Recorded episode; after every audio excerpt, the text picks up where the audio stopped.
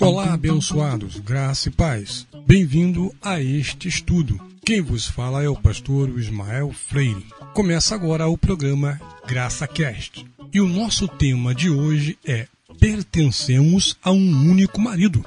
E a leitura encontra-se em 2 Coríntios 11, 1 a 6. Vamos ler a palavra. Diz assim o apóstolo dos gentios: Quisera eu me suportasseis um pouco a minha loucura.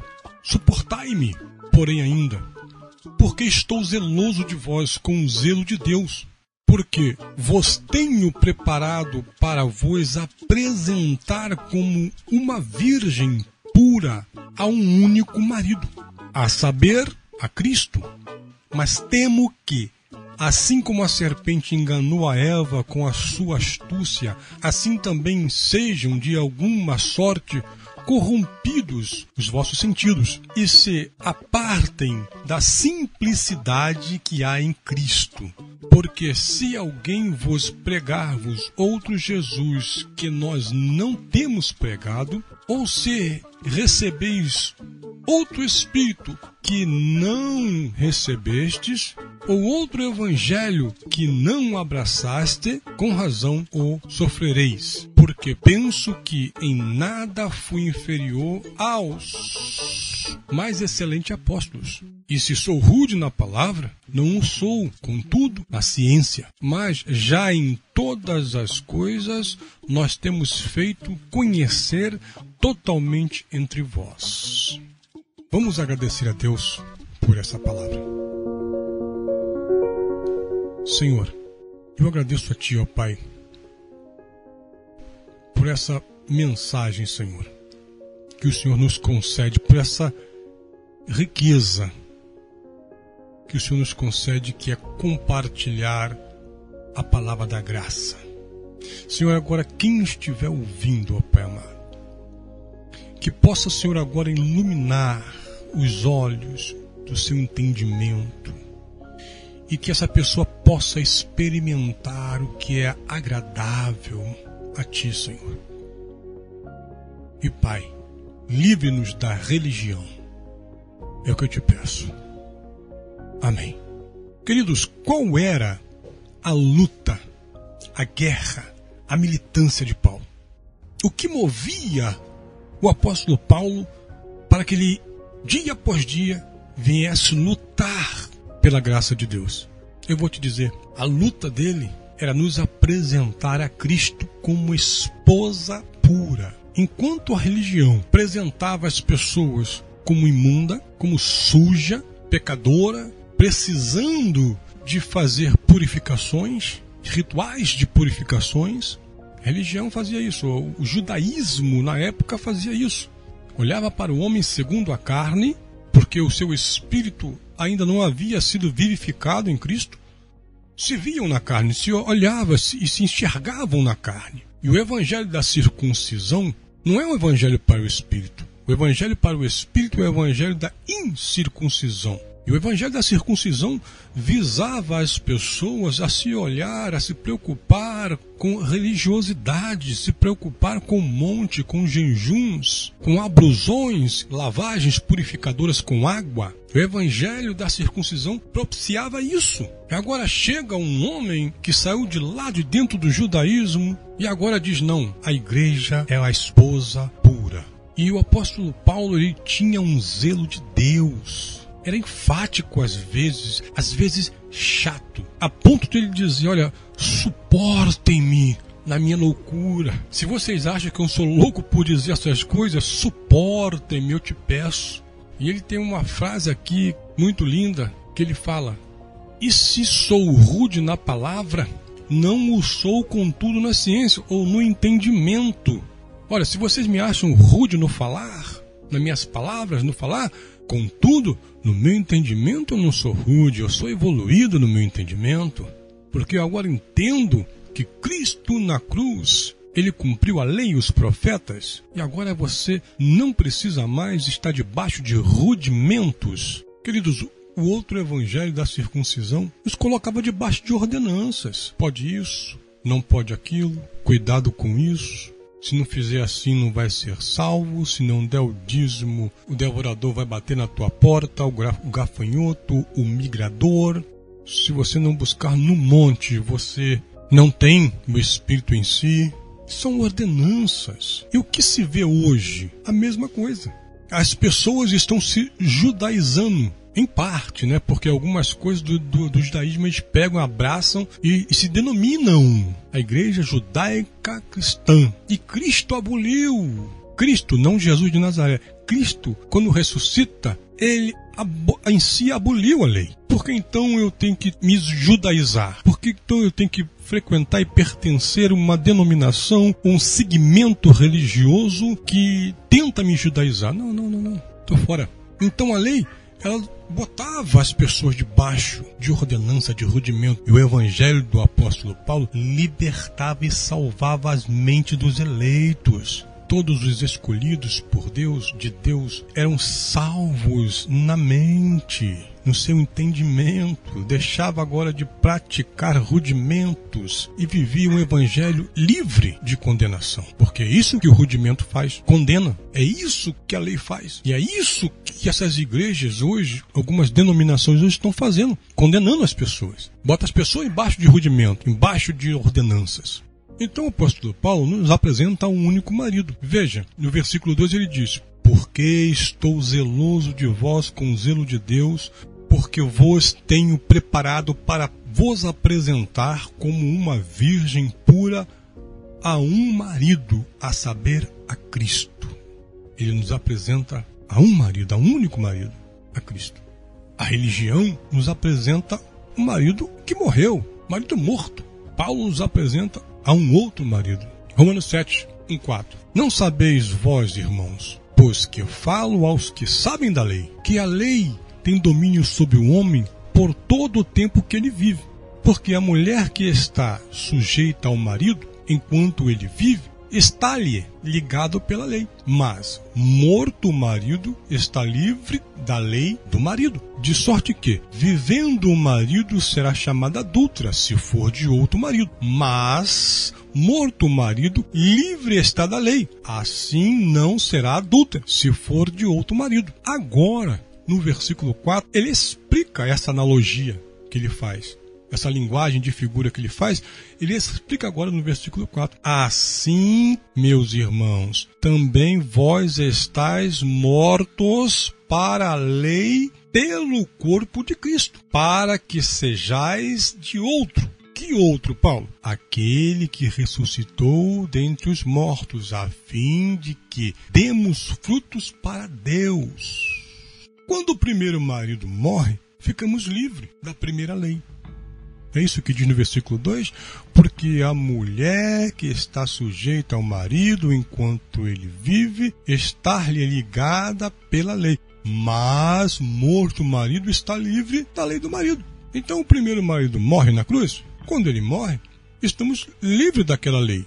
Aí ele explica: olha, assim, meus irmãos, também vós estáis mortos. Se morremos com Cristo, estamos mortos da lei pelo corpo de Cristo. Morremos com Ele. Para quê? Para que sejais de outro, para que pertencemos a outro. Quando Ele ressuscita, nós também ressuscitamos com Ele. Agora, é, morremos com Jesus de Nazaré, pelo corpo, pelo seu véu, e ressuscitamos com Cristo. Então, nós não podemos mais pertencer ao que morreu. Morreu, passou. Morremos também com ele. E agora, quando ele ressuscita, ressuscitamos também com ele. E agora pertencemos a ele, ao que ressuscitou.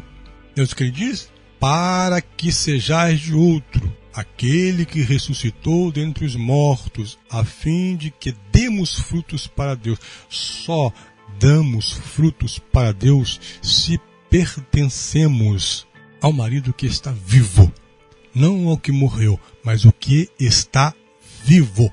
Quando nós entendemos isso, que é maravilhoso, porque aí você não tem que seguir Jesus de Nazaré, porque Jesus de Nazaré era um judeu. Você não tem que se judaizar, você não tem que praticar lei mosaica. Não tem, porque você não é judeu, você é gentil. Quando você entende isso, você se livra de tudo isso. Se estivermos casados com dois maridos, Isso é adultério espiritual. Olha que sério isso, é adultério espiritual. Então não podemos estar com Jesus de Nazaré e com Cristo ressuscitado, ou com um ou com outro. Ou você morreu com Jesus de Nazaré e ressuscitou com Cristo. Na verdade, não tem nem como negar, todos morremos com Jesus de Nazaré. Então, na verdade, nós pertencemos agora ao Cristo ressuscitado. Agora veja uma coisa: imagine você, meu, meu amigo, minha amiga, casado, casada, aí o seu cônjuge falece e você casa com outro. E um belo dia você está sentado na beira da cama, triste, olhando a foto daquele que morreu ou daquela que morreu. Como o teu marido ou a tua esposa atual se sentiria? Então, veja, é adultério espiritual. Não podemos pertencer ao Cristo ressuscitado e ficar chorando pelo Jesus de Nazaré, seguindo os rudimentos de Jesus de Nazaré. É lógico, é óbvio, é óbvio, lógico que tem coisas que Jesus de Nazaré falou que transcende os tempos, que é para sempre, é eterno. Eu entendo isso. Mas quando eu falo do judaísmo, não temos que seguir. Assim como os profetas da lei também, tem muitas coisas boas que transcendem o tempo, é eterno. Mas nem por isso vamos seguir o judaísmo. Então, queridos, o primeiro marido morreu. Morreu, agora pertencemos a outro. Que outro que pertencemos, querido? Que outro que pertencemos? aquele que ressuscitou dentre os mortos. Você sabia que o apóstolo Paulo não pregava Jesus de Nazaré? Não pregava. Não, pastor? Não, não pregava. Veja, é 2 Coríntios 11, 4 e 1 Coríntios 2, 2. 1 Coríntios 11, 4. Porque se alguém for pregar-vos outro Jesus que nós não temos pregado. Qual é o outro Jesus que Paulo pregava? É o que ressuscitou. Ou se recebeis outro Espírito que não recebeste, ou outro Evangelho que não abraçaste, com razão o sofrereis. 1 Coríntios 2, 2 Porque nada me propus a saber entre vós, senão Jesus Cristo e este crucificado. Paulo só pregava após a cruz. Paulo não pregava Jesus de Nazaré no tempo de sua carne. Primeiro que Paulo nunca teve contato com Jesus de Nazaré. Não pertenceu aos doze de Jesus de Nazaré. Quando Paulo recebe o chamado no caminho de Damasco, ele recebe pelo Cristo ressuscitado. Jesus Cristo que ressuscitou. Não Jesus Cristo de Nazaré. Não Jesus de Nazaré, mas o Jesus Cristo, o Senhor ressuscitado. Então ele diz: nada, porque nada me propus a saber entre vós, eu só quero saber pregar para vocês uma coisa: Jesus Cristo e este crucificado. Jesus Cristo depois da cruz, depois que ele foi crucificado em diante, é o que eu prego para vocês. E é isso também, queridos, que é o nosso propósito aqui no Graça Cast, é pregar Jesus Cristo depois da cruz, não antes da cruz. Repito, conforme já falei, tem coisas que Jesus de Nazaré falou que transcendem, óbvio, mas a nossa doutrina é depois da cruz. Abba Pai. É depois da cruz. O sistema religioso venera e pertence ao que morreu. Esse é o problema. Eles comemoram e anunciam a sua morte todo mês fazem um culto fúnebre e ali come da tua carne e bebe do teu sangue. Simbolicamente, simbolicamente, isso é sombra. Cristo ressuscitado é a realidade, é o perfeito, é o real. Por que, que eu tenho que ficar me sujeitando a isso, a comemorar e anunciar a morte, se eu tenho em mim aquele que me deu vida? Cristo nos deu vida. Quando ele ressuscitou, ele nos deu vida, nos deu vida. Então o sistema religioso pertence ao que morreu. Jesus de Nazaré, queridos, era servo de Moisés. Jesus de Nazaré era ministro da circuncisão. Jesus de Nazaré não foi cristão, não era cristão. Gálatas 4:4. Mas vindo a plenitude dos tempos, Deus enviou o seu filho, nascido de mulher, nascido sob a lei, para quê? Para remir, tirar os que estavam debaixo da lei, a fim de recebermos a adoção de filho. Então, Jesus veio para um propósito. Nasceu de mulher, nasceu debaixo da lei para um propósito. Para quê? Para remir, para tirar todos aqueles que estavam debaixo da lei. Aqueles que estão debaixo da lei estão dizendo que não são filhos, que não foi adotado por Deus. Versículo 5 de Galatas 4 diz isso: para remir os que estavam debaixo da lei, a fim de recebermos a adoção de filho. Então, se eu pratico obras da lei, se eu pratico judaísmo, se eu pratico rudimentos, eu estou dizendo automaticamente que não sou filho. E é muito triste isso. As pessoas não entenderem isso. É muito triste. As pessoas estão debaixo de rudimentos de Jesus de Nazaré. Veja o que diz Hebreus 6, de 1 ao 3. Olha só o que diz. Por isso, deixando os rudimentos da doutrina de Cristo. Olha, é para deixar ou é para prosseguir fazendo? É para deixar. Deixem os rudimentos da doutrina de Cristo. Prossigamos até a perfeição. Porque a perfeição agora, queridos, é Jesus ressuscitado. Não lançando de novo o fundamento do arrependimento, de obras mortas e de fé em Deus. Prossigamos até a perfeição.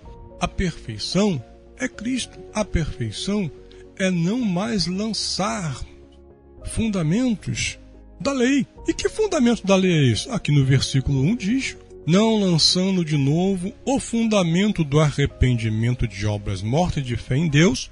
Aí tem e a doutrina dos batismos, é no plural, está dizendo aqui plural, porque batismos é iniciação, né? Mas também tinha lavagem de purificação, muitas lavagens rituais de purificação. Continuando, ele diz: e de imposição de mão. Por que de imposição de mão?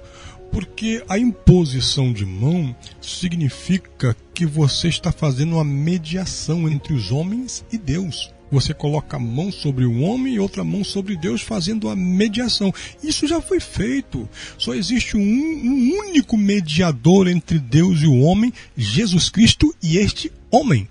Então, por isso que o negócio de pôr mãos na cabeça, não deixa ninguém botar a mão sobre a tua cabeça, querido. Isso é mediação. E ele continua: da ressurreição dos mortos e do juízo eterno. Por que ressurreição dos mortos? Começou-se depois de que Jesus começou a curar, e ressuscitar, começou essa doutrina de ressurreição de mortos. E no Hebreus 11 mesmo, fala, o apóstolo Paulo fala, né, da, das mulheres que receberam seu marido pela ressurreição dos mortos. Esses tiveram fim piores. Uns foram cortados ao meio, né, outros foram apedrejados, enfim, escorraçados. Tiveram mortes piores. Deixa isso de lado, não vale a pena no versículo 3 ele diz: E isto faremos se Deus permitir. Eu quero dizer para vocês também, meus amados, que isso também nós aqui faremos se Deus nos permitir. Todos esses rudimentos que Paulo apresentou, nos apresentou, são rudimentos fracos e pobres. Fracos e pobres. Já passaram, já acabou, já teve o seu tempo. Agora nós estamos na graça. Graça, querido, é favor. Graça não tem preço. Eu, eu, sempre digo isso: graça é favor, graça não tem preço. Veja o que diz Gálatas 4, 9 e 10. Mas agora, conhecendo a Deus, ou antes sendo conhecido por Deus, como tornais outra vez a estes rudimentos fracos e pobres, os quais de novo quereis é, servir? Aí ele diz: guardais dias, meses e tempos e anos, é receio de vós que não haja trabalhando em vão para convosco. Então ele diz que esses rudimentos são fracos e pobres. Ora, se vocês é, conhecem a Deus, o melhores, se vocês são conhecidos por Deus, como tornais outra vez a esses rudimentos fracos e pobres, as quais de novo quereis servir, porque as pessoas estavam sendo judaizadas naquela época. Muitos saíram do judaísmo, começaram os judeus, né, os discípulos judeus, os discípulos de Jesus, não, olha, nós aqui somos é, apóstolos, porque nós andamos com Jesus de Nazaré. Olha, tem que guardar o dia santo, tem que guardar os meses, tem que guardar os tempos, os anos, tem que tudo ser guardado bonitinho. Tem que fazer os rituais de purificação, tem que ir para monte, tem que jejuar todo dia de Ankpur, tem que jejuar pelo perdão dos seus pecados. Mas era mu é muita coisa, pra, é muito rudimento para servir. E Paulo diz: como que vocês querem? Voltar a esses rudimentos, a servir esses rudimentos fracos e pobres de novo. As pessoas não entendem que servir a Jesus de Nazaré, estar pegado a Jesus de Nazaré, é estar pegado à lei, é estar pegado a rudimentos fracos e pobres. Porque Jesus mesmo dizia: Eu tenho muita coisa para lhe dizer, mas vós não podeis suportar. Por que eles não podiam suportar? Porque o que Jesus tinha para dizer para eles eram as maravilhas espirituais que ele iria fazer quando ressuscitasse, mas não era hora de fazer, era hora de ele cumprir a lei. Ele cumpriu a lei. Ele veio debaixo da lei para cumprir a lei, para resgatar todos, todos os que estavam debaixo da lei. Ele não fez isso enquanto estava na sua carne. Ele fez isso depois que ressuscitou. Ele nos tirou da lei.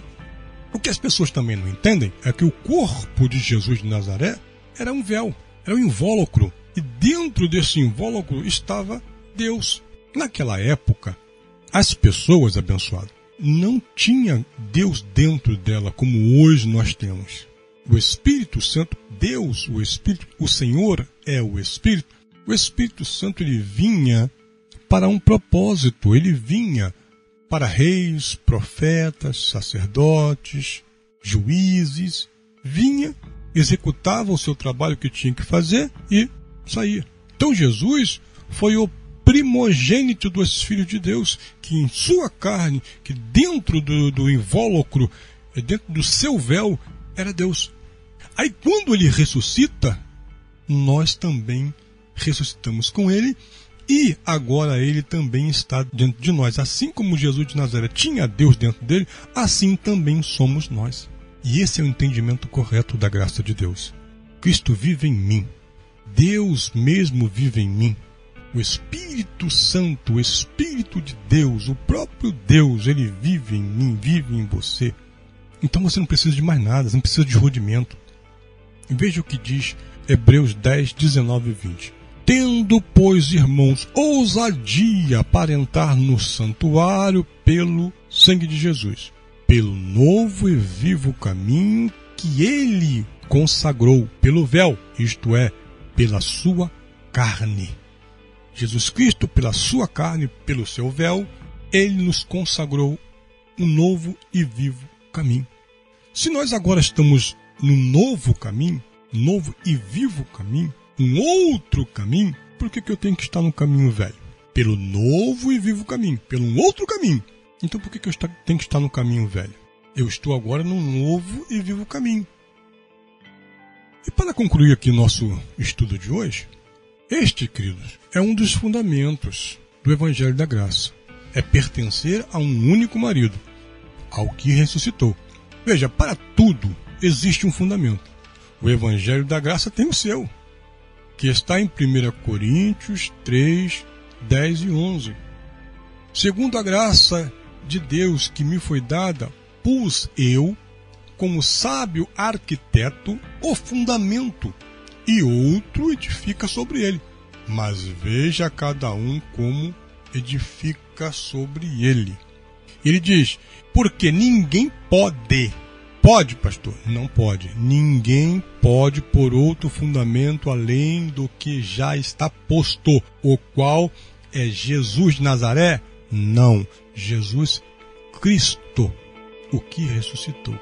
Este fundamento diz que pertencemos a um só marido. Este fundamento diz que não pertencemos mais ao que morreu, mas aquele que ressuscitou dentre os mortos e está assentado no trono de glória. Abba, Pai.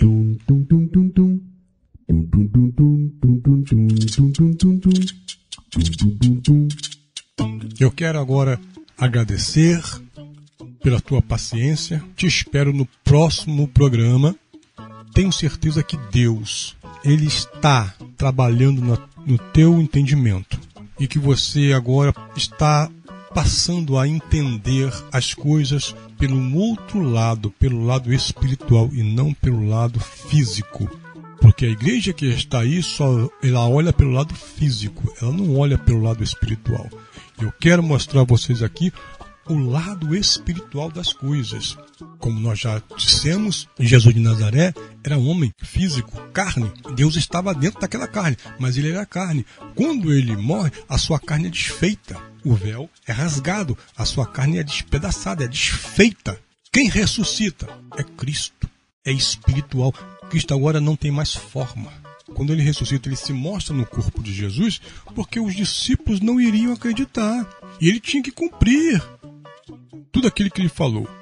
Que em três dias edificaria aquele templo, aquele corpo. Então, ele edificou de fato aquele corpo em três dias. Sim ou não? Sim. Ele agora é espiritual, ele agora não tem forma. Ele é Deus. E Deus não tem forma. Ele é luz. Ele é o Pai das luzes. Ele é espírito, ele é o Pai dos espíritos. Então veja agora as coisas pelo lado espiritual. Que tenha um dia, uma tarde ou uma noite abençoada.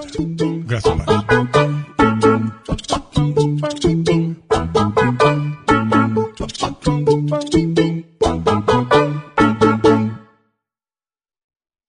Mídia Graça Cast.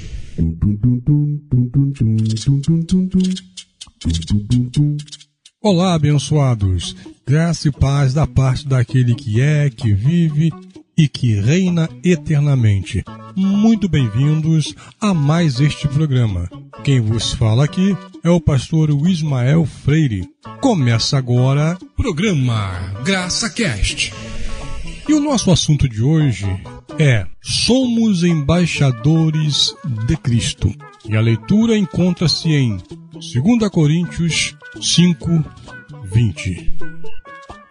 Vamos ler.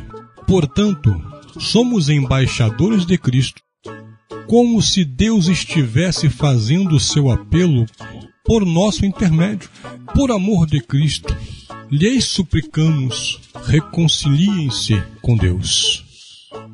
Vamos agradecer a Deus por essa palavra. Senhor Deus, Pai amado, Pai querido, eu te louvo, Senhor, por mais essa oportunidade que o Senhor me concede de falar das tuas grandezas insondáveis e também dessas pessoas que estão podendo ouvir agora pelo podcast, Facebook ou YouTube. Eu quero te agradecer, ó Pai, por essas pessoas que estão sendo alcançadas agora por essa palavra. E Deus, mais uma vez eu te peço, ilumine os olhos do entendimento de cada um dos seus eleitos que ouvem essa palavra, para que eles possam experimentar das grandezas de Deus. É que eu te peço e te agradeço. Amém.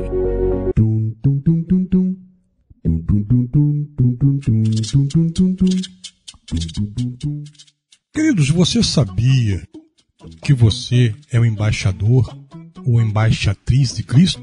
Talvez você já ouviu falar sobre isso eu sou de uma época, de um tempo na igreja, quando eu fiz parte do sistema religioso, houve uma época que tinha muito conjuntos de homens chamado embaixador de Cristo, embaixadores do reino, embaixadores de Deus, enfim. E eles nos falavam muitas vezes sobre isso, que nós somos embaixadores de Cristo, mas nunca ninguém nos explicou o que é ser um embaixador. E hoje a intenção desse estudo, nessa nossa conversa hoje aqui, é justamente isso: mostrar a você a sua posição em Cristo. Este é o intuito desse estudo, dessa nossa conversa. De uma maneira que você entende que você é um embaixador, que você é alguém que representa Deus, a tua vida muda. Você não vai ficar mais parado, não quer mais ficar sossegado. O que é ser um embaixador? Embaixador, ele é um representante de um governo. Tem um embaixador do Brasil que está nos Estados Unidos, ele lá representa o Brasil. Ele representa a nossa nação. Assim também somos nós. Nós estamos aqui na Terra, mas nós não pertencemos a esse país. Isso que é maravilhoso. Nós pertencemos a uma outra nação. O embaixador é a presença oficial de uma nação em solo estrangeiro. Você é um estrangeiro, nós somos um estrangeiro aqui nessa terra. Nós somos representante oficial dos céus. Olha que maravilha, nós somos representantes oficiais do céu aqui na terra. O que mais é o embaixador? É um representante dos interesses de sua nação. Olha que maravilha. Eu te mostrei esses três pontos agora no início para você entender que o embaixador faz, qual é a função do embaixador, o que é ser o embaixador. Agora eu quero te mostrar, abençoado, 10 requisitos para ser o embaixador. Tem requisitos, pastor? Tem. Preste atenção. Não estou falando de obras obras para ser salvo, obras para conquistar, obras para ser o bambambam. Bam, bam. Não, não estou falando de obras, estou falando de comportamento. Todo embaixador tem um comportamento oriundo de sua nação. Então vamos entender estes comportamentos. Primeiro, você tem que entender que é um estrangeiro. Primeiro ponto, somos estrangeiros nessa terra, como já falei para você. Esse é o primeiro ponto. Veja o que diz Efésios 1:4. Porque Deus nos escolheu nele antes da fundação do mundo para sermos santos e irrepreensíveis em sua presença. Aonde foi que Deus nos escolheu? Antes da fundação do mundo. Lá ele nos escolheu e nos colocou aqui na terra como seu representante. Somos estrangeiros. Então, queridos, lá na fundação do mundo, ele te escolheu, ele te separou, ele te elegeu para ser o embaixador, para ser um representante dele. E um representante dele é santo e irrepreensível. A palavra irrepreensível é aquela pessoa que não tem o que se repreender. Jó passou a entender isso quando Deus chamou a atenção de Jó. Jó 38, de 1 a 7, tem aqui Deus falando, repreendendo Jó e fazendo uma série de perguntas a Jó. Não vou ler tudo, porque é muito grande, mas eu vou ler de 1 a 7, depois eu vou dar um pulo lá no versículo 21. Primeiro vamos ler de 38, 1, 7. Olha que Deus fala para Jó. Então o Senhor respondeu a Jó no meio da tempestade. Disse ele: Quem é esse que obscurece o meu conselho com palavras sem entendimento? Prepare-se como um simples homem, vou fazer-lhe perguntas e você me responderá. Aí agora, Deus vai fazer uma série de perguntas para Jó. Onde você estava quando lancei os alicerces da terra? Hum, pergunta difícil, hein? Responda-me, se é que você sabe tanto. Quem marcou os limites das suas dimensões? Vai ver que você sabe. E quem estendeu sobre ela a linha de medir? E as suas bases? Sobre o que foram postas? E quem colocou a sua pedra de esquina enquanto as estrelas matutinas juntas cantavam e todos os anjos se regozijavam. Pergunta difícil Deus fez para Jó, né? Lá no versículo 21, Deus fala para ele: Vai ver que conhece, pois você já tinha nascido. Opa! Jó já tinha nascido? Como Jó já tinha nascido? Será que Jó estava lá quando Deus criou o mundo, quando Deus colocou a base, as bases? O espírito de Jó estava lá. Antes da fundação do mundo. Não foi isso que nós lemos no versículo anterior? Deus nos escolheu antes da fundação do mundo? Então Jó já estava lá. Não em carne. Não nesse véu chamado carne. Mas em espírito Jó já estava lá. E ele continua. Você já viveu tantos anos? Em outras versões diz, porque é grande o seu número de dias. Então, querido, nós não fazemos parte dessa terra. Nós somos apenas forasteiros nessa terra. Nós não somos daqui. Somos espíritos revestidos de carne. Você entende isso? Você é um espírito revestido de carne. Você não é esta carne porque esta carne, ela não tem valor nenhum espiritualmente. Por isso que na graça, abençoado, eu quero que você preste bem atenção nisso. Eu, por isso que na graça, e rituais e cerimoniais não têm valor. Porque tudo isso se faz em obras carnais para santificar a carne. E a carne não tem valor para Deus. O teu espírito é que tem valor, é que foi salvo não a sua carne. A sua carne vai morrer, vai ficar aqui, mas o teu espírito, querido, quando você fechar os olhos nessa terra, você estará com Deus, porque você é dele. Foi lá que ele te escolheu, para lá você vai voltar, como diz Eclesiastes. Então, nós somos o que? Espíritos revestidos de carne. Veja o que Jó declama para Deus. Jó 10, 11 e 12. Não me vestiste de pele e de carne e não me juntastes com ossos e tendões? Deste-me vida e foste bondoso para comigo, e na tua providência cuidaste do meu espírito. Olha que lindo. Jó conversando com Deus e dizendo: Olha, tu me vestiste, você não me vestiu de pele, de carne, de juntas e tendões, de ossos. Tu me deu vida, tu me deste vida, foste bondoso para comigo e na tua providência cuidaste do meu espírito, querido. Querido, Deus já cuidou do teu espírito, já cuidou, já é dele não tem volta, não tem reversão. Outro versículo para corroborar a escolha de Deus antes da fundação do mundo. Salmos 139, 14 e 16 diz assim: Eu te louvo porque me fizeste de modo especial e admirável. Tuas obras são maravilhosas. Disso tenho plena certeza.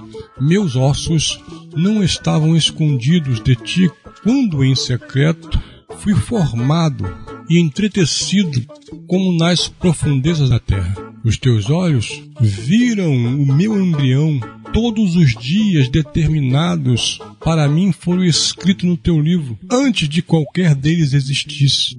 Se você perguntar para uma pessoa, você faz um teste, você chega para uma pessoa e pergunta: ah, Você sabia que você é um escolhido de Deus? A pessoa vai dizer: Não, sim, sim, é claro que eu sou escolhido de Deus. Mas aí você pergunta: Aonde Deus te escolheu? Aí que o bicho vai pegar. E aí, abençoado, que a porca torce o rabo. Porque o entendimento é, é, diferente. Uma vai dizer, eu fui escolhido no ventre da minha mãe. Outros vai dizer, quando eu nasci, neste mundo. E ainda há quem diga: quando eu entrei na igreja e levantei a minha mão em sinal, em simbolismo de aceitação a Cristo. Aí aceitei Jesus, aí Deus me escolheu. Então há esse problema de entendimento dentro da religião, dentro do, do sistema religioso, há essa confusão de entendimento. Uns falam que, né, que foi antes, foi no ventre da mãe, Outros falam que foi depois que nasceu, outros falam que quando eu entrei na igreja e aceitei Jesus. Mas o que a Bíblia diz? Que ele nos escolheu antes da fundação do mundo. Portanto, queridos, nós não pertencemos desta terra porque nós nascemos em outra. Nós não pertencemos a este mundo porque nascemos em outro. Nós viemos de Deus antes da fundação do mundo. Somos então estrangeiros nessa terra. Então, esse é o primeiro quesito para ser o embaixador de Cristo ou embaixatriz de Cristo. Qual é o segundo, pastor? O segundo quesito é entender que você foi escolhido, foi chamado para essa missão. Que missão? De ser o embaixador, de ser o embaixatriz. Se você não tiver o entendimento que você foi escolhido, foi chamado, é um chamado na tua vida. Você nunca se comportará como um verdadeiro embaixador, uma verdadeira embaixatriz. Vamos voltar lá em 2 Coríntios? Vamos ler o versículo 5. 2 Coríntios 5, 5. Foi Deus que nos preparou para esse propósito, dando-nos o Espírito como garantia do que está por vir. O Evangelho diz que foi Deus que nos preparou para esse propósito. Você, quando veio neste mundo, você já veio preparado de fábrica para este propósito. É por isso que dentro da religião dentro do sistema religioso, abençoado, muitas pessoas estão perdidas porque não sabem o seu propósito, o que, que Deus quer dela. Eu digo de, por experiência própria, vivi 26 anos dentro do sistema religioso, dirigi muitas igrejas, muitas congregações, muitos trabalhos de libertações, era ativo, mas na minha mente eu ficava, poxa, não estou satisfeito. Dentro de mim, não estou satisfeito com isso. Eu acho que o evangelho é mais. O evangelho não é só isso. Tem algo errado com este evangelho. Eu sempre pensava isso, pensava isso direto, porque faltava algo dentro de mim, faltava preencher dentro de mim. Eu não sabia, mas eu já vim de fábrica preparado para o propósito de ser o embaixador de Cristo. E o que ativou isso em mim foi o seu espírito. Quando a minha mente se iluminou, o seu espírito ativou isso no meu espírito. E por isso que eu estou aqui falando para você, fazendo essa palavra correr. Não poderia ficar sentado sem falar, sem comunicar. Hoje nós temos aí o veículo de comunicação que é a internet e eu estou aqui falando para você sobre as maravilhas insondáveis do amor de Deus. Depois que eu passei a entender que fui preparado para isso, a minha vida, abençoado, mudou. Olha, mudou mesmo, hein? Mudou de uma maneira espetacular. Antes eu fazia por obrigação, Hoje eu faço por entendimento. Fazia as coisas e não entendia. Porque não sei se você já passou por isso. Quantas vezes dentro da igreja eu questionava por que isso? E eles diziam para mim: olha, tem que crer, apenas creia, tenha fé. Com isso eu me calava, porém, dentro do meu íntimo, dentro do meu ser, ficava queimando, querendo uma resposta.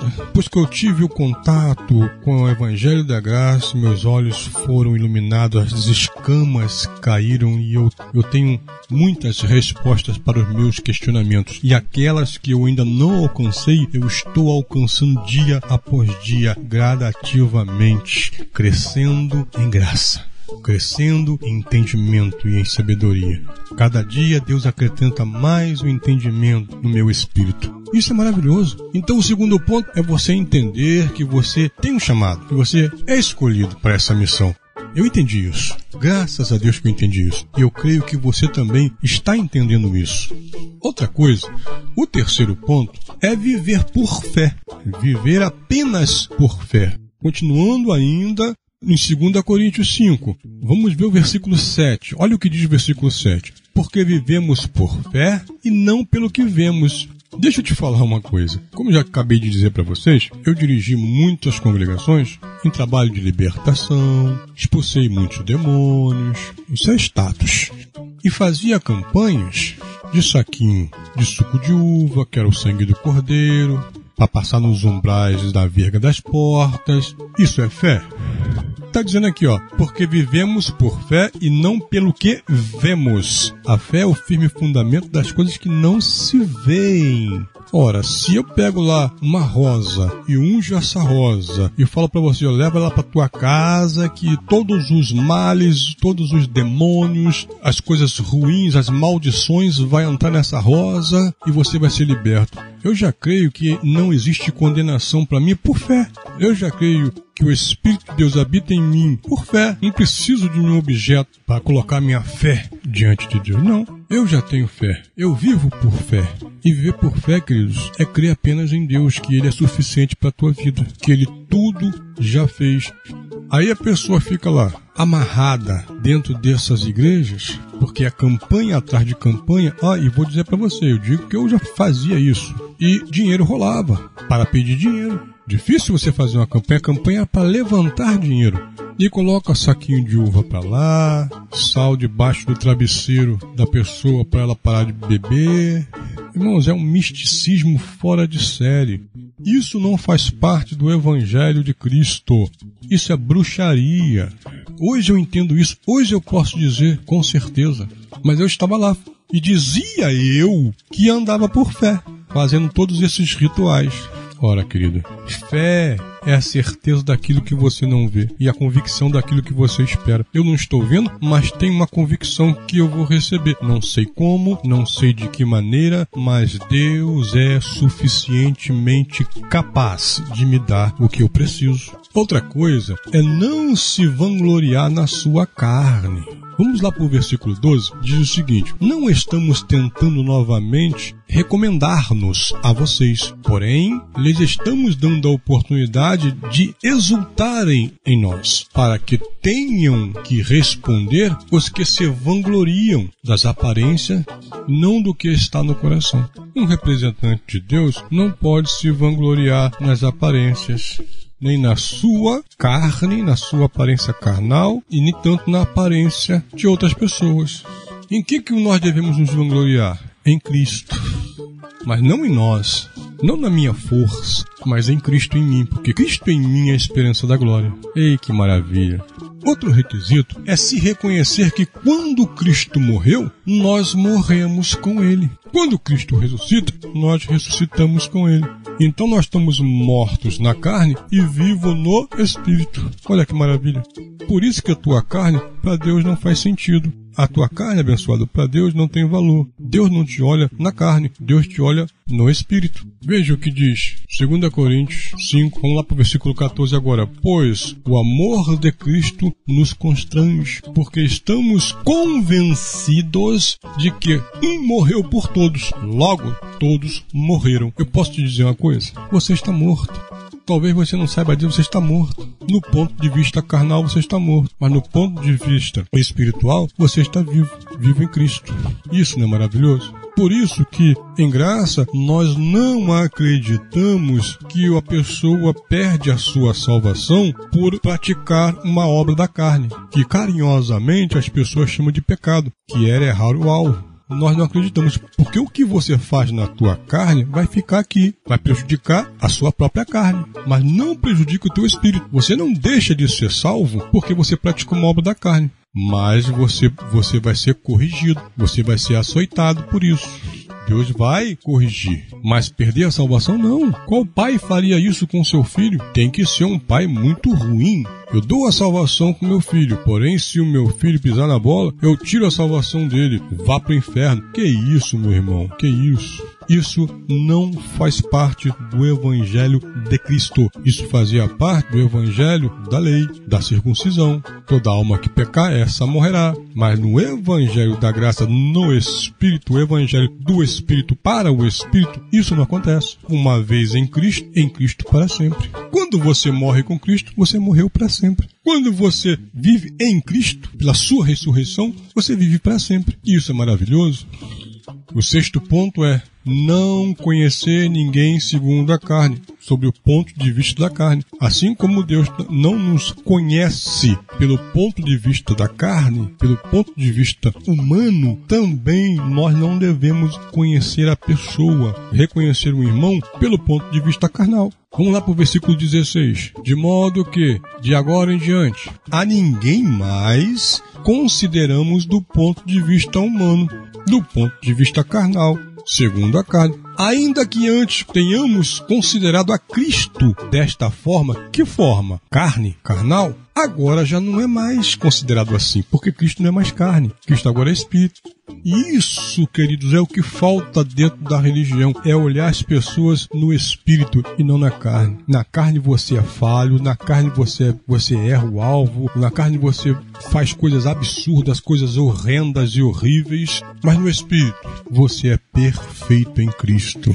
Alguém já te disse para você que você é perfeito em Cristo? Quando você estava dentro da religião, dentro dessas igrejas, alguém lá já te disse que você é perfeito em Cristo? Não, né? Só te condenava, só botava sobre você pressão religiosa. E no Evangelho da Graça, você não é conhecido pela carne, você é conhecido pelo teu espírito. Nós entendemos que está dentro deste véu aí é um espírito perfeito. Ainda que tua carne, ainda que este véu seja imperfeito. Entende isso? Isso é maravilhoso.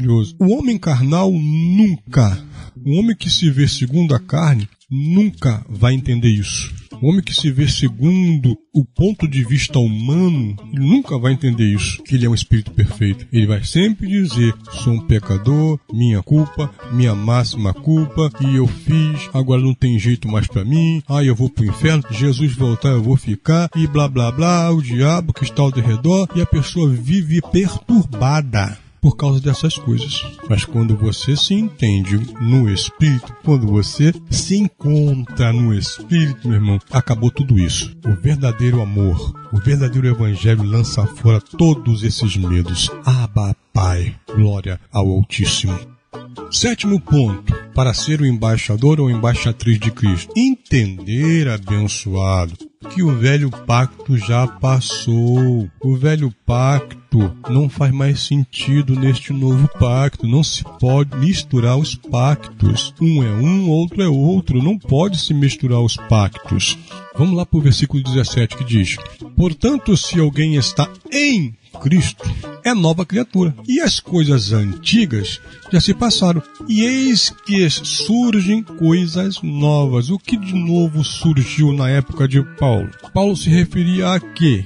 Ao Evangelho da Graça, ao novo pacto. Hoje acontece que as igrejas, nos dias de hoje, 90, vamos dizer 96, 97% das igrejas, profetizamos aqui em Cristo que esse número vai cair, vai cair até ficar a minoria, até zerar. O que acontece é que as pessoas lá dentro, elas misturam os pactos. Ela diz que está na graça, o que mais você vê aí é a igreja com nome de graça, mas dentro não tem nada a ver com graça. Quando você entra é demônio, quando você entra lá dentro lá, é a igreja graça. Aí quando você entra lá, quem está lá dentro? O demônio, toda hora se manifestando lá dentro. É, os demons, os maus espíritos, estão lá dentro, dentro dessas igrejas, fazendo a festa. E dizem que é graça. Então, estão misturando pactos. E o pacto da lei, o pacto velho, antigo, passou. Estamos no novo pacto. As coisas agora são novas em Cristo Jesus. O oitavo ponto para que venhamos ter um comportamento de um embaixador ou uma embaixatriz de Cristo é entender que você tem, além de um chamado, você tem o que? Um ministério específico. Todos nós temos um ministério específico. Queridos, preste atenção. Cargo não representa nada espiritualmente para Deus, nada. Em Cristo todos somos nivelados iguais. Nessas igrejas o pastor que manda, o pastor é o cabeça. Na igreja da graça, Cristo é o cabeça. Nós somos, somos todos iguais. Mas o ministério é um só. Nós temos chamados diferentes. 2 Coríntios 5,18. Tudo isso provém de Deus, que nos reconciliou consigo mesmo por meio de Cristo e nos deu o ministério da reconciliação. Você tem o ministério da reconciliação. Qual é o Ministério da Reconciliação? É o Ministério de Casais? Não. Me fizeram essa pergunta. É apenas fazer as pessoas entender que elas já são reconciliadas, já estão reconciliadas com Cristo. Ela não precisa entrar dentro de uma igreja, levantar a mão e dizer eu me reconcilio com Cristo. Não. O ministério da reconciliação é você fazer as pessoas entenderem isso. Olha, você já é um reconciliado com Cristo. Quando você nasceu, você já nasceu reconciliado. Esse é o ministério. Esse é meu ministério e esse é teu ministério. O ministério de quem está debaixo do cabeça que é Cristo. O que o apóstolo Paulo fazia? O apóstolo Paulo, ele, ele entrava em cidades mandando as pessoas aceitarem a Jesus? Qual era a luta de Paulo? Era tirar as pessoas da religião, do judaísmo, que era a religião da época. E qual a nossa missão? Também é tirar as pessoas de dentro desta religião e não deixar quem não está lá entrar. E aqueles que saíram, não deixar voltar. Esse é o nosso ministério específico. É falar da reconciliação que já somos reconciliados com Cristo. Já somos reconciliados com Ele. Glória a Deus. Vamos lá que o esboço está um pouquinho grande, mas já estamos acabando. Para você ser um embaixador, você tem que entender mais uma coisa. É o ponto 9. Você tem que entender isso. Que Deus não se importou com o pecado da humanidade. Por que, que você tem que se importar com o pecado do teu irmão? Diz para mim, Deus não se importou com o pecado da humanidade. Aí você se importa, eu vou andar com aquele irmão, não, aquele irmão é vacilão, aquele irmão é pecador. Não, eu não vou pegar para ele não, é macumbeiro. Que isso, meu Deus? De chegar para lá, olha, você tá aí, mas você é um abençoado, você já é um liberto, olha, Deus te escolheu antes da fundação. Você sabe se ele é de Deus ou não sabe? Você sabe se ele é o filho de Deus ou não? Não. Então considere a todos como filho de Deus até que se prove ao contrário. E deixa Deus fazer a obra. Se ele for um eleito, se ele for um escolhido lá na fundação do mundo, as escamas vão cair. E quando as escamas caírem, ele vai entender, poxa vida, quanto tempo eu perdi nessa religião. E é assim com todos, é assim com foi assim comigo. Muitos abençoados que hoje também aí estão falando isso. Poxa, pastor, quanto tempo eu perdi dentro da religião. é verdade. Eu também pensei quanto tempo eu perdi dentro da religião cristã. Vamos lá em, em, no versículo 19. Ou seja, esse ou seja fala do versículo anterior que nós falamos sobre a reconciliação. Ele está dizendo, ou seja, que Deus em Cristo estava reconciliando consigo o mundo não lançando em conta os pecados dos homens, e nos confiou a mensagem da reconciliação. O próprio Espírito de Deus desceu sobre Maria e gerou no Espírito Deus dentro de um véu, dentro de uma carne. E ele não se importou com o pecado de ninguém, não, da humanidade não, não. Ele foi lá, morreu na cruz para nos salvar e nos salvou. E nos confiou a mensagem da reconciliação. E o último ponto, que é o ponto 10 dessa mensagem, está no versículo 21, que diz o seguinte: Deus tornou pecado por nós aquele que não tinha pecado, para que nele nós tornássemos justiça de Deus. Deixa eu falar uma coisa para você. Você já foi justificado por Deus. Este é o ponto 10. É entender que você já foi não vai ser, já foi justificado por Deus. Tem uma história que eu gosto de contar. Toda vez que eu falo de justificação, essa história vem à minha mente. Uma história que eu li que ela diz o seguinte: uma jovem pega o carro do seu pai e sai a dirigir.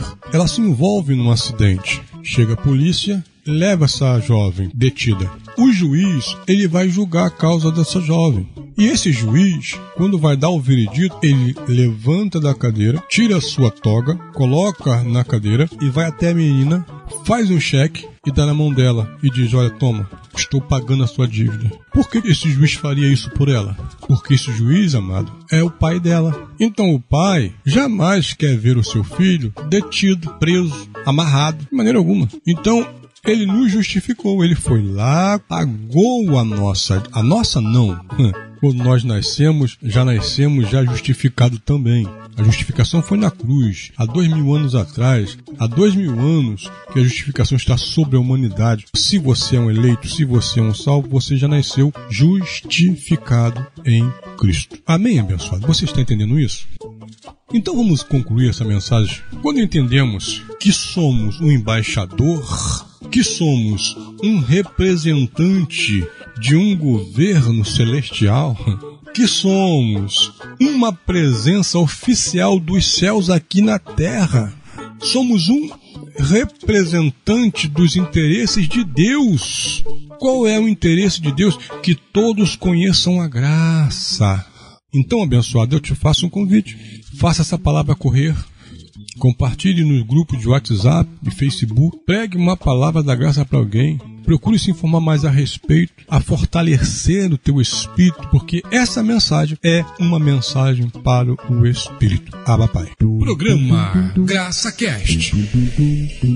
E eu quero aqui agradecer mais uma vez pela tua audiência, pela tua paciência, mas nós estamos crescendo junto em graça, assim como você, eu também estou crescendo, e não há quem saiba tudo na graça.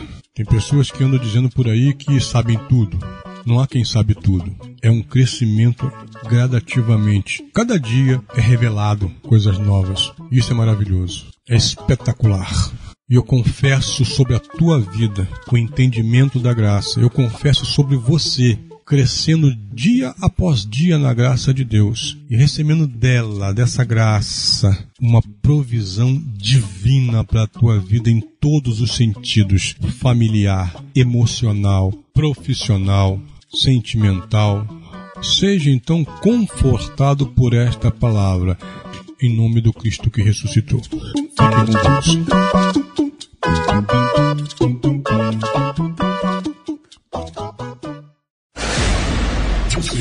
partir agora Verso Cast.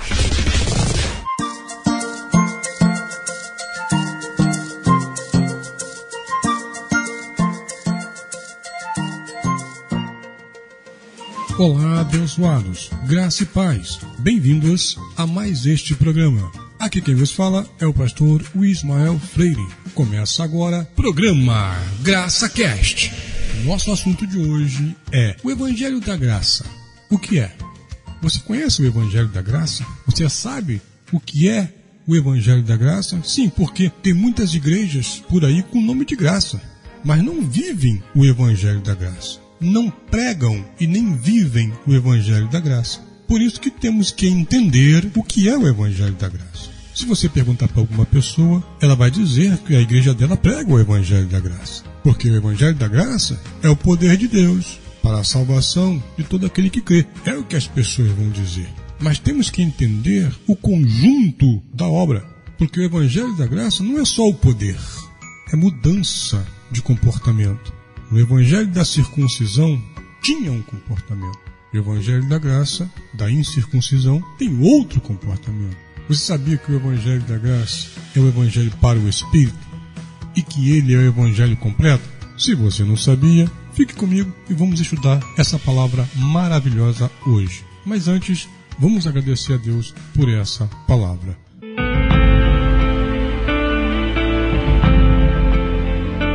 Senhor, graça te damos por mais uma vez poder falar das suas maravilhas.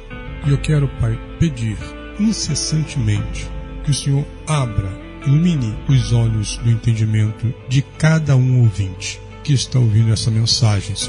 E eu lhe peço, livre-nos da religião. Amém. Amados, a tradição religiosa diz que, que ainda tem muitas profecias a serem cumpridas. Eles jogam lá para o futuro tudo aquilo que não entendem. Eu não compreendo isso, então isso deve cumprir lá na frente. Mas o Evangelho da Graça é o Evangelho consumado. É o que nós vamos entender hoje. Mas a mitologia cristã diz que Jesus não cumpriu tudo aquilo que veio para cumprir. É aí que mora o perigo. Se Jesus não cumpriu tudo que vinha para cumprir, ainda tem muitas coisas no futuro que vai se cumprir. Porém, nós acreditamos que ele abre o braço na cruz e diz: Está consumado. Ou eu creio que está consumado, ou eu não creio. Agora, dizer que vai se cumprir na frente é algo que não é verdade. É algo que é contra a palavra de Deus. Veja João 19,30. Estava ali uma vasilha cheia de vinagre. Então embebedaram uma esponja nela, colocaram a esponja na ponta de um caniço de isopo e a ergueram até os lábios de Jesus. Tendo-o provado, Jesus disse: Está consumado. Com isso, curvou a cabeça e entregou o Espírito. Se eu for dizer que Jesus não cumpriu tudo, a lei e os profetas, eu estou dizendo que tudo que Jesus fez na cruz não valeu de nada. Isso eu estou insultando o Espírito da graça. Isso é blasfêmia contra o Espírito. Jesus, ele cumpriu a lei e os profetas. Tudo se convergiu nele. E é o que nós acreditamos. O que foi consumado na cruz? O pecado foi retirado. Existia uma profecia em Zacarias 3:9 que Deus falou que em um dia tirarei o pecado dessa terra. Zacarias 3:9. Vejam a pedra que coloquei na frente de Josué. Ela tem sete pares de olhos. E eu gravei nela uma inscrição, declara o Senhor dos Exércitos. Qual era essa inscrição que estava nessa pedra? E removerei o pecado desta terra num único dia. Quando que Jesus removeu o pecado da terra em um único dia? Quando ele verte o seu sangue na cruz pela humanidade. Veja, Hebreus 9:26. Nós falamos da profecia Agora veja essa profecia, se ela se cumpriu ou não. Hebreus 9, 26. Se assim fosse, Cristo precisaria sofrer muitas vezes desde o começo do mundo. Mas agora ele apareceu de uma vez por todas no final dos tempos para aniquilar o pecado mediante o sacrifício de si mesmo. Mediante ao sacrifício de si mesmo, Cristo aniquilou o pecado na cruz. Aniquilou ou não aniquilou? Aniquilou. Lembra que João Batista, quando viu Jesus entrando no rio para se batizar, o que João Batista disse? Eis aí o cordeiro que tira o pecado do mundo. Tirou ou não tirou? Tirou. Não é que vai tirar. Quando João Batista falou tira, é porque Jesus já estava vivo. Mas depois que ele morreu, tirou. Cumpriu a profecia em Zacarias, que ele tiraria o pecado da terra em um dia. O que mais foi consumado? O diabo foi vencido.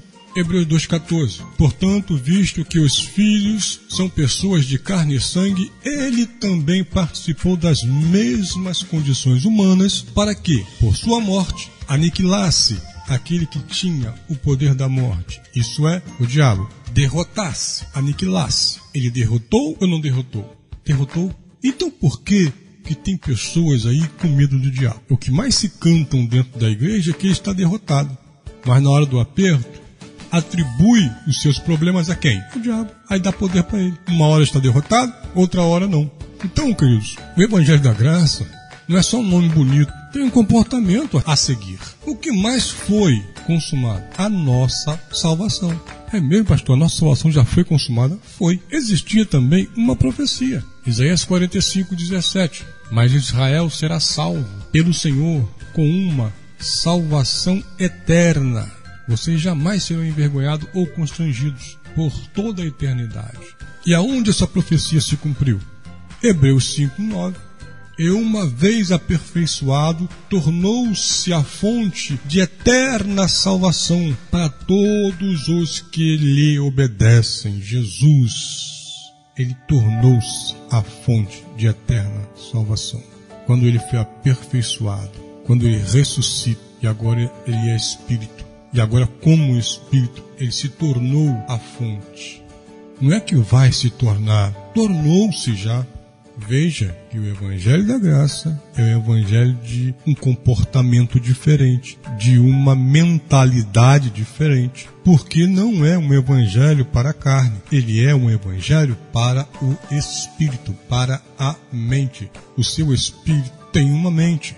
Olha Romanos 12, 2 não se molde ao padrão deste mundo, mas transforme-se pela renovação da sua mente, para que seja capaz de experimentar e comprovar a boa, agradável e perfeita vontade de Deus. Veja, não se conforme, não se moldem no padrão deste mundo, mas transforme-se. Não é transformar o mundo, é você se transformar. O texto diz: transforme-se. Você tem que transformar a tua mente, a tua mente tem que ser transformada. O Evangelho da Graça é um evangelho que transforma a mente do homem. Ele passa a pensar diferente. Ele não vê mais diabo perseguindo ele. Ele não tem mais medo de ir para o inferno, que sabe que o inferno é Sheol, Sheol é sepultura, sabe que é Hades, Hades é mundo dos mortos, e todos vão para lá. O Evangelho da Graça tira todo o medo. E a pessoa só consegue experimentar a boa, agradável vontade de Deus para a sua vida se ele viver num evangelho que dá glória a Deus somente. Quando você transforma a tua mente, o teu espírito, ele se fortalece. Por isso que nós do Evangelho da Graça mostramos a você uma posição que você tem em Cristo, uma posição de vencedor, uma posição de abençoado, de aperfeiçoado em Cristo, salvo, herdeiro, esposa limpa, sem ruga, sem mancha, irrepreensível, porque é o evangelho para o espírito, para a mente. Aonde você serve a Cristo? Na carne? Porque a religião serve a Cristo na carne. Como é que é servir Cristo na carne? A religião diz que ser carnal é praticar obras da carne. Mas, na verdade, praticar obra da carne é uma condição humana. Infelizmente, por mais que você se policie, você está sempre praticando uma obra da carne. Mas o que é um evangelho carnal? Uma igreja e um evangelho carnal? É que vive de religiosidade, de cerimonialismo na carne. Porque o, cerim, o cerimonialismo, abençoado, você não faz no espírito, você faz na carne para tentar santificá-la, para tentar mortificá-la. Isso é impossível. Isso é impossível de fazer. Romanos 7,25 diz que servimos a Cristo com a mente. Graças a Deus por Jesus Cristo, nosso Senhor, de modo que com a mente eu próprio sou escravo da lei de Cristo e com a carne, mas com a carne da lei do pecado. Paulo está dizendo que com a mente ele serve a Cristo, ele é escravo da lei de Cristo, ele quer fazer a lei de Cristo, mas a sua carne não quer. A sua carne, como eu disse, tem uma condição, uma condição terrena, uma condição humana, uma condição pecaminosa, uma condição de praticar coisas ilícitas, ruins. Mas a tua mente tem que estar em Cristo. A tua mente tem que estar escrava da lei de Cristo, serva da lei de Cristo, procurando fazer a lei de Cristo e subjugando a sua carne por essa lei, porque a lei do pecado vai querer sempre te derrubar. Por isso que a nossa luta, ela é espiritual. Nossa luta não é carnal. Você entende? A nossa luta é espiritual. As nossas armas são espirituais. Não adianta eu tentar lutar com a minha carne fazendo jejum.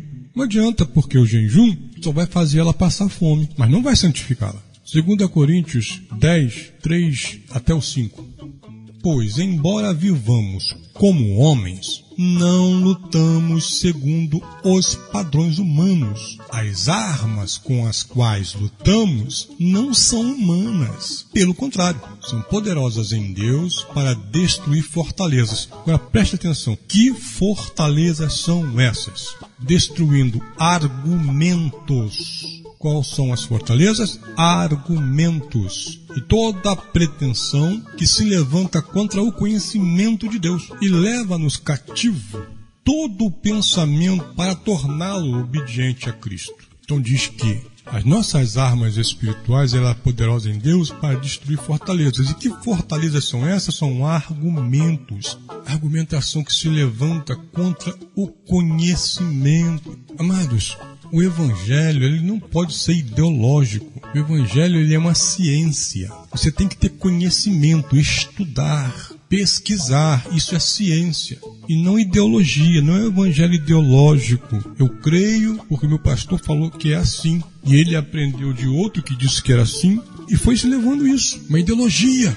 Aí houve certos homens de renome em televisão, internet, e reproduzem isso, e ficam reproduzindo isso aí cai no gosto popular e vira uma tradição religiosa. Então o evangelho não pode ser uma tradição religiosa. Ele tem que ter conhecimento. Temos que ter conhecimento do Evangelho. E o que é conhecer o Evangelho? É entender que a Bíblia é a palavra de Deus, mas nem tudo que está na Bíblia é palavra para nós. Sim, porque temos que respeitar geografia, etnias, culturas e a história de cada povo. Sem conhecimento, você está no evangelho ideológico. É assim porque foi me dito que era assim. E ponto, acabou. Não busca conhecimento. E o evangelho da graça é o evangelho de conhecimento. E as nossas armas espirituais, ela é para destruir argumentos e toda pretensão que se levanta contra o conhecimento de Deus. Qual é agora o conhecimento de Deus para nós? É o evangelho do novo pacto. Vivemos agora no novo pacto que é o conhecimento de Deus, que Deus nos revelou esse conhecimento. Hebreus 8,13 diz assim: Chamando nova esta aliança, ele tornou antiquada a primeira. E o que se torna antiquado e envelhecido está a ponto de desaparecer. Ele diz aqui que ele tornou antiquada a primeira aliança. E ele completa, olha, e o que se torna antiquado e envelhecido está a ponto de desaparecer. Ali eles já estavam na graça. Porém, a lei de Moisés ainda estava muito forte. Eles pregavam o evangelho do reino, mas iam de manhã e de tarde no templo para poder fazer sacrifícios. Então o Evangelho da Graça só iria se estabelecer como único Evangelho de fato de verdade quando o primeiro caísse, quando o primeiro desaparecesse. E quando é que o primeiro caiu, desapareceu? No ano 70, na parousia de Cristo. Ele veio com poder e glória sobre Israel e destruiu o templo, a cidade, como foi profetizado por Daniel. Quando isso aconteceu, a antiga aliança para os gentios foi cessada, foi acabou-se, encerrou-se, porque não tinha mais tempo para os judeus tentar judaizar os gentios, levá-lo para o templo. E qual é a diferença entre os dois pactos? Vamos falar então um pouco da diferença entre esses dois pactos. No primeiro pacto, Deus tinha uma nação escolhida. No segundo pacto, a Israel hoje é espiritual. Gálatas 4, 22 a 26. Pois está escrito que Abraão teve dois filhos, uma da escrava e a outra da livre. O filho da escrava nasceu de modo natural, mas o filho da livre nasceu mediante a promessa. Isso é usado aqui como uma ilustração. Estas mulheres representam duas alianças. Uma aliança procede do Sinai e gera filho para a escravidão. Esta é Agar. Agar representa o Monte Sinai na Arábia e corresponde à atual cidade. Mas a Jerusalém do Alto é livre e essa é a nossa mãe. Viu a analogia que Paulo fez de duas Israel? De duas mulheres, da escrava e da livre? Um filho nasceu natural e outro pela promessa. E essas duas mulheres eram duas alianças. Uma gerava filho para a escravidão, que é a atual cidade de Jerusalém, que é escravizada pela lei. Mas nós fazemos parte não de uma Israel física, Israel natural. Nós fazemos parte da livre, a que veio do alto. Essa é a nossa mãe, essa é a nossa cidade. Hebreus 12, 22 até 24. Mas vocês chegaram ao Monte Sião, a Jerusalém celestial, a cidade do Deus vivo. Chegaram aos milhares de milhares de anjos em alegre reunião. A igreja dos primogênitos, cujo nome estão escritos nos céus. Vocês chegaram a Deus, juiz de todos os homens, os espíritos dos justos aperfeiçoados, a Jesus, mediador de uma nova aliança e o sangue. Temos aqui a primeira diferença. Só Israel física poderia ter Deus. As outras nações era pecadora e era imunda. Não podia fazer parte da promessa de Abraão, segundo eles. Mas na graça, todos fazem parte da Israel espiritual. A Israel que vem do alto. A Israel espiritual não faz acepção de pessoas. Aba, Pai. Segunda diferença entre os dois pactos: Moisés era mediador com sacrifício de animais. Jesus foi mediador pelo sacrifício de si mesmo. O sangue foi o validador de maiores e superiores promessas. Terceira diferença do primeiro pacto para o segundo pacto: a lei foi escrita em tábuas, e na segunda aliança foi escrita em nossos corações. Jeremias 31, 33. Esta é a aliança que farei com a comunidade de Israel depois daqueles dias, declara o Senhor. Porei a minha lei no íntimo deles, ou na mente deles, e a escreverei nos seus corações. Serei o Deus deles, e eles serão meu povo. Então, queridos, essa profecia ela se cumpre. Hoje você não precisa mais de um pedaço de pedra Hoje você tem dentro do teu coração, da tua mente, do teu coração, as leis de Deus. Você sabe o que é certo, o que é errado. Você não precisa que ninguém venha te dizer o que é certo. Você sabe o que é certo, o que é errado. E a quarta diferença? No primeiro pacto, o templo era de pedras. E no segundo, o templo somos nós. Nós somos templos do Espírito Santo. 1 Coríntios 6,19 Acaso não sabeis que o corpo de vocês é santuário do Espírito Santo que habita em vocês, que lhes foi dado por Deus, e que vocês não são de si mesmo? É glória, que maravilha, hein? Agora, na segunda aliança, nós somos santuário do Espírito Santo. Pertencemos a Ele. Simples assim. Porque lá no antigo pacto, Deus não habitava nos homens. O único que Deus passou a habitar nele foi Cristo, foi Jesus de Nazaré. Depois dele, todos passaram a ter Deus dentro de si. Agora não mais vinha e fazia uma obra específica, não, ele fica agora eternamente em nós. E isso é glorioso, é maravilhoso. O Evangelho da Graça, querido, foi dado apenas a um apóstolo.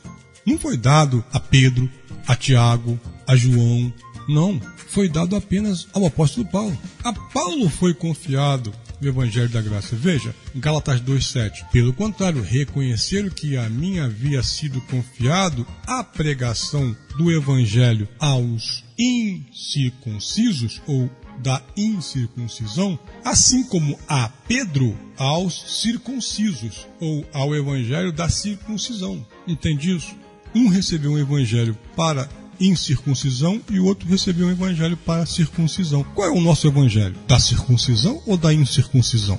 Se for da circuncisão, aí sim, nós estamos vivendo lá no primeiro pacto e anulando tudo que Jesus fez na cruz. Mas se somos da incircuncisão, temos que seguir o evangelho que foi dado a Paulo. Os demais apóstolos não andavam na verdade do evangelho da graça. Paulo mesmo repreende a Cefas, a Pedro, na cara, porque ele estava comendo com os gentios, estava comendo com eles. Quando veio alguns irmãos enviados por Tiago, ele levanta e se afasta. E Paulo chega, chama ele e repreende ele na frente de todos. Porque ele, sendo um judeu, estava comendo com os gentios e isso na lei era proibido. Até mesmo visitar um gentil era proibido para os judeus e ele estava ali comendo com, com o gentil. Então, Pedro, como é que você pode querer que os gentios andem como os judeus, pratiquem o judaísmo, sejam circuncidados, guardem luas, façam jejuns, se batizem, se você mesmo não anda na verdade do teu evangelho?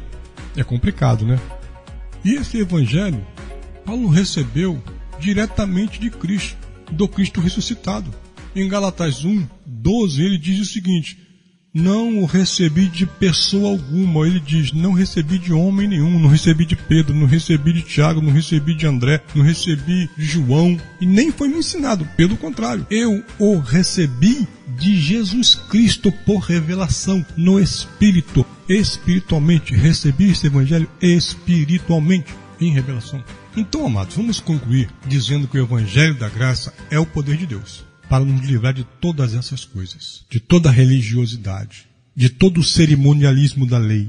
O Evangelho é na mente, é um poder que liberta a mente. Romanos 1,16 Não me envergonhe do Evangelho, porque é o poder de Deus para a salvação de todo aquele que crê. Primeiro do judeu. É poder para a salvação. Que salvação é essa? Na mente, abençoado. A sua mente tem que ser salva, ela tem que ser mudada, transformada. É a mudança de comportamento. E quando eu falo comportamento, eu não estou dizendo de usar roupa X, fazer ritual ali, não. Eu estou falando de um outro comportamento na mente, um comportamento mental.